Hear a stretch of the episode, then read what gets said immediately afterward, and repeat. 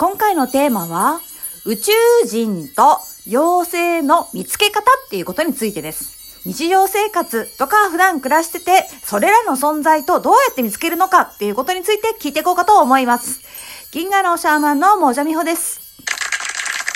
はい。えーっと、なんか、今日のテーマなにって聞いたら、宇宙人と妖精の見つけ方って、言ってて、ちょ、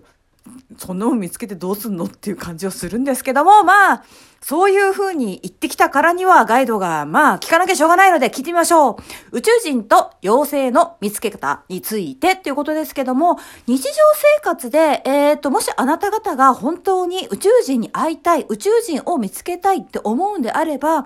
かなり意識的にならないといけないと思います。ではまあ、その宇宙人と呼ばれる存在と、まあ、あの、妖精と言われるとちょっとまあ見つけ方が違うんですけれども、じゃ宇宙人という存在がどれぐらいあなた方の生活に紛れ込んでいるのかというと、まあ、100人いたら1人か2人は宇宙人と思っていただいても、まあ、いいんではないかと思います。今言ってるのは、物理的な形を、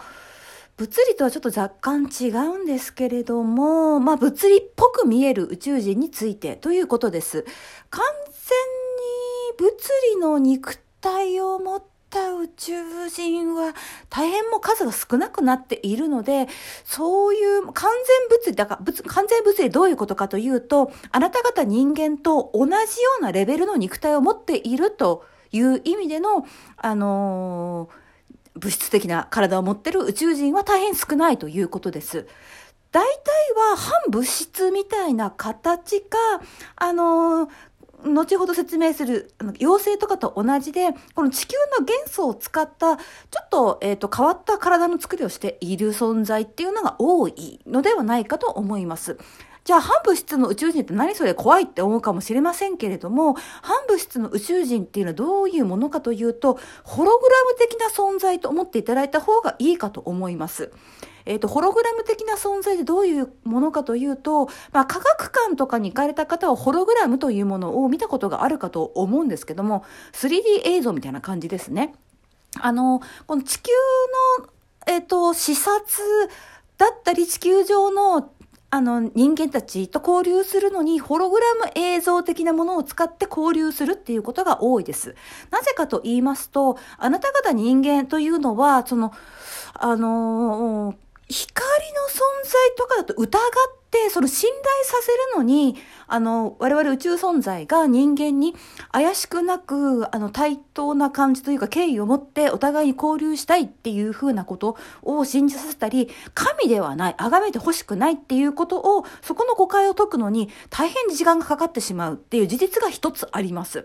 あなたたちは自分とちょっと違う存在に対しては、あの、見下すか、えっ、と、見上げるか。で、大体において宇宙人、宇宙存在というのは、あなた方よりもテクノロジーがまあ大体進んでいますし、まあ知識っていうのもまあ時間の制限外れてるという意味で、まああなた方より多く持っていたりするので、大体崇めたがるっていうこと。あとはまあ宗教の関係によって悪魔のように思って警戒するということのパターンが大変多いわけです。ですので本来はまあ光とか幾何学的な形をしていることが宇宙人、宇宙存在というのは基本的にあの多いんですけれども、まあもちろんあなた方の、えっ、と概念を使って説明するんであれば動物のように見える。犬のように見える、猫のように見える、耳が鳥のような、鳥の羽のような存在とか、まあいろいろいるんですけれども、パッと見自分たちと姿が違うっていうことで、あなた方は大変警戒、もしくは、あのー、崇め立てまつるというふうな、あの、癖がありますので、そういったものを防ぐために、あなた方にかなり似せたホログラム映像を使うってっていうような、そういった、えっ、と、形を取ることが、まあ、一般的な良心的な、あの、宇宙人というのは多いです。あまり良心的ではない宇宙人たちというのもいて、その人たちをあなたたちを、に、あの、あがめ立てまつってもらうために、わざと、あの人間型のヒューマノイド型ではない自分の姿を見せつけるということをします。もしくはあなた方の、まあ、文化的背景を調べて神に似た姿という風なものを取る宇宙人は割とあんまり良くない存在が多いかなという風な形で警告はしておきます。えっ、ー、と、あなたたちの認識の中でちょっとあの問題があるなと思っていることがあるのですけれども、それはどういうことかというと、あの救いを求める、外部に救いを求めるという心の隙があるという点に、をちょっと自覚なさった方がいいと思います。外部のものに救われることは基本的に期待なさらない方がいいと思います。救う救うという存在は支配する支配すると同義だと思った方が良いのではないかと思います。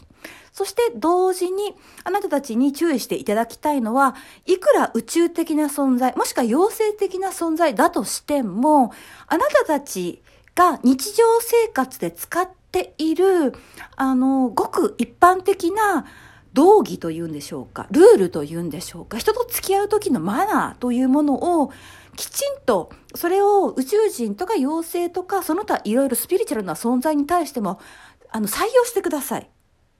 これはすごく大事なことです。宇宙存在だからということで、すごく無礼な口の聞き方をしたり、あなたに対して威圧的なルールを課してきたり、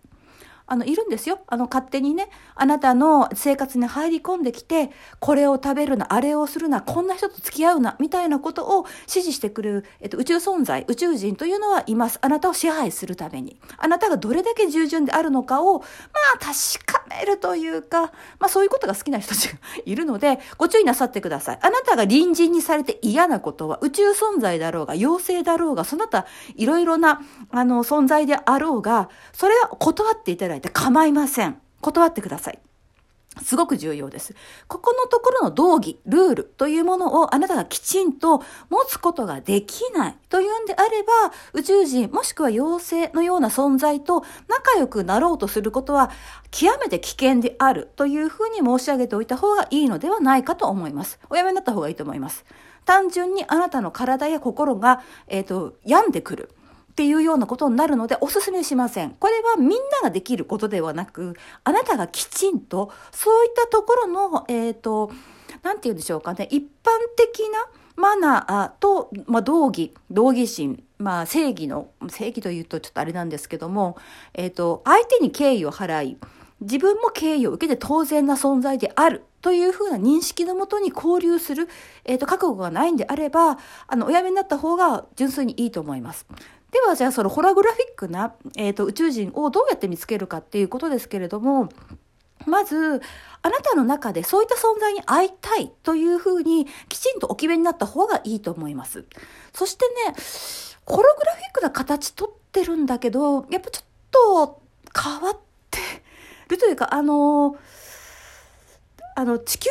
文明とかが好きで研究しているあの宇宙人は、あの、極めてあなた方に似せる、あの、性能が高いんですけれども、そんなに、あの、研究してない存在で、まず目が変わってますね。目が。あの、ちょっと人間とは違う目をしてます。いい悪いんじゃないです。ただ違うっていう目をしている。あと、鼻のあたり独特の特徴があります。鼻の穴が、あの、開いてるんですけど奥まで開いてなかったりとかあの変わった形をしているのであのでもそれ悪いわけではないですよ。あのちょっとにあの造形が下手みたいな粘土で形を作るの下手くそだったっていうだけなので別にあの怖いものではないんですけどあちょっとなんか作りが似てるけど雑だなぐらいの風のちょっとねあのトレースが下手くそだなっていうような造形をしています。あの人間たちには美醜があるらしいですけれども、そういう美醜とは違って、あれなんかちょっと、あれなんかちょっと、あれなんかちょっとっていうような、あれなんかちょっとっていうのと引っかかりがある人を、多分、本当あなた方の持っている五感とか第六感っていうのはすごく鋭いので、あの、この違和感って絶対皆さん感じていらっしゃるはずなんです。ですが、そういった違和感とかを拾っていると、日常生活を送るのに苦労が多いって皆さん思ってらっしゃる。あと、自分の中にそういう第六感だったり、何かそういったものを察知する神聖な感覚というものを自分が持っているということを否定したい方が大変多いです。自分にはそういう特別な才能がないというところに安住したいというふうなお気持ちが皆さん大変お強いので、わざと自分でロックをかけてらっしゃいます。皆さん持ってるんですよ。ですので、それ、先ほど一番初めに言った、あの、私はその宇宙存在や妖精と交流したいっていうふうな宣言が、ここで効いてくるわけです。きちんとそれを制限することによって、ご自分の中で引っかかってくる、あれなんか、あれ、あれ、あれなんかっていうようなこのセンサーをきちんと使えるようになるっていう風な、あの、ことはここから始まります。で、それでロックを外して、あの、気づいた時には、これもまたあなたが隣人に対する態度と同じです。あまりブレーンに話しかけたりとかはしないでください。あの、ちゃんと目を合わせて、あの、害意はありませんよっていう感じで微笑んでみる。で、相手側の宇宙人とあなたの、えっ、と、魂の、えっ、と、ブーループリント設計図の中で会う必要があれば会話が成立してくるでしょうし、まあ、大概のあなた方の場合は、見て確認して微笑み返すだけで、多分もう体験としていっぱいいっぱいになると思います。あの、結構怖いんですよ。あの、未知のことですから。多分怖いと思います、きっと。なので、まあ、初めの10回ぐらいは気づくぐらいでいいんじゃないですか？多分交流が本当始まる場合には事前に夢での予告とかが大体あったりするので、それをもって、あの、交流が始まると思ってください。今日は見つけ方の、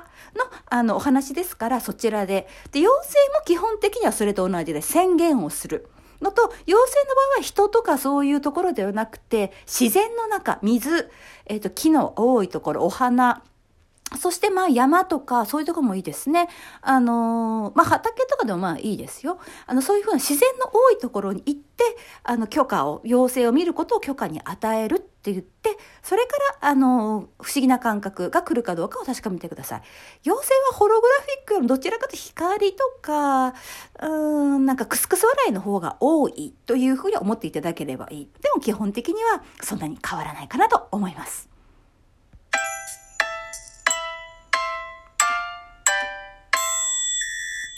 えっ、ー、と、フォロー、いいね、どうもありがとうございます。そして今度、えっ、ー、と、クラブハウスやるので、今度また